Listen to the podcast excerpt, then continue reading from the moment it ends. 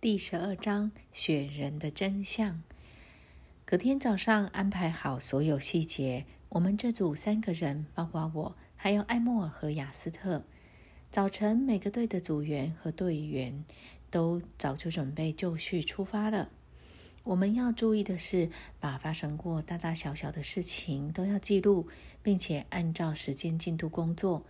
六十天以后，在艾莫尔家的村子汇合。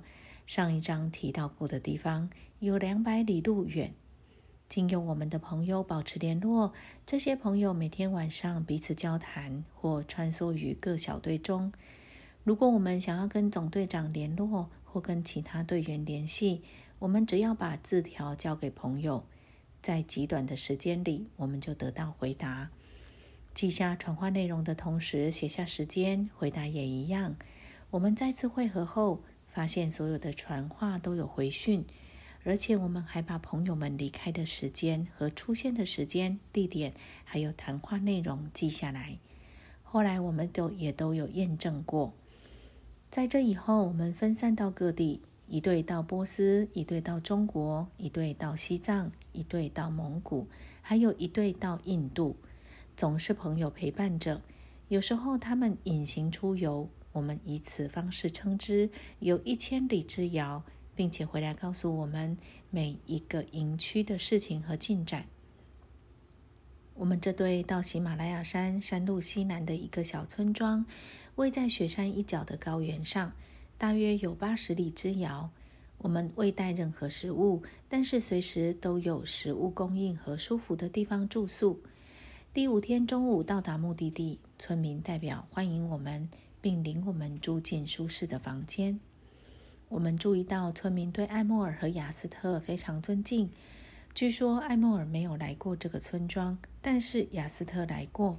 他第一次来是收到村民的求援信，说有三位村民给野蛮的雪人捉去。雪人住在喜马拉雅山上最偏僻的地方，这一次也是应求援信来的。并且来照顾有些不能离开村子的病人。所谓雪人是未开化且很落后，他们起先住在山上的冰雪区，后来发展成一个部落，可以不接近任何文明过生活。虽然数目不多，但是非常勇猛而且好战。村人如果不幸落入他们手中，就会受到凌虐。这次证实有四个人。给野蛮的雪人捉去，村民无计可施，只好派人跟雅斯特联络，他就来帮忙，要艾莫尔和我同行。想到会看到雪人，我们当然很兴奋。我们只是听说并且推论这些人并不存在。起初我们以为会组成一个救援队，我们都可以参加。谁知希望破灭，艾莫尔宣布只有他和雅斯特去，而且马上走。几秒钟之后，他们就消失了，到第二天晚上才回来。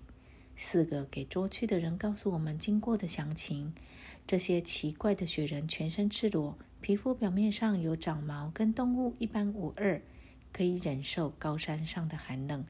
据说他们在地上走动速度极快，可以捕捉邻近的野兽。这些野人称大师们是从太阳来的人。当大师们去到他们那儿，把俘虏带走。他们不会抵抗。大师们试过去感化这些野人，但是徒劳无功，因为野人很怕他们。据说大师去到他们那里，他们就不吃也不睡，早晚戒备着，可知他们多么恐惧。这些人没有接触到文明，甚至忘记以前他们跟其他族人有过沟通，忘记他们自己的根源，所以他们远离人群。艾莫尔和雅斯特很少告诉我们有关这种特异的雪人，也没有办法能使他们多说一点。我们问候只有如下评论：他们与我们一样是神的子民，只是他们在恐惧和仇恨之中生活得太久了。他们从自己的同胞中孤立封闭，全然忘记自己也是人类，而认为他们是野兽。他们这种生活方式，甚至使他们失去了野兽的本能。野兽借着本能感应事情，人们爱他们，他们会以爱相回应。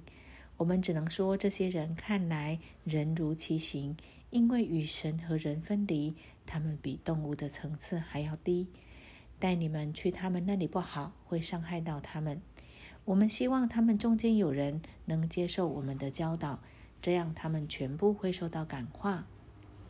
他们告诉我们说，如果我们想看这些人，随时可以去，他们会保护我们。给捉去的话，保证会得到释放。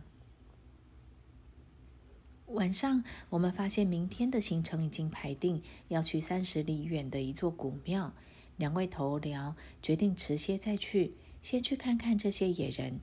他们试着说服两个村民同去，但是他们认为雪人在四周环视，他们害怕，不愿离开村子一步。他们就问艾莫尔和雅斯特指点详细路径的走法，并携带枪走。在他们离开之前，艾莫尔和雅斯特要他们保证不到最后关头不能开枪。他们可以鸣枪恐吓，但是必须答应不到生命关头不射杀人。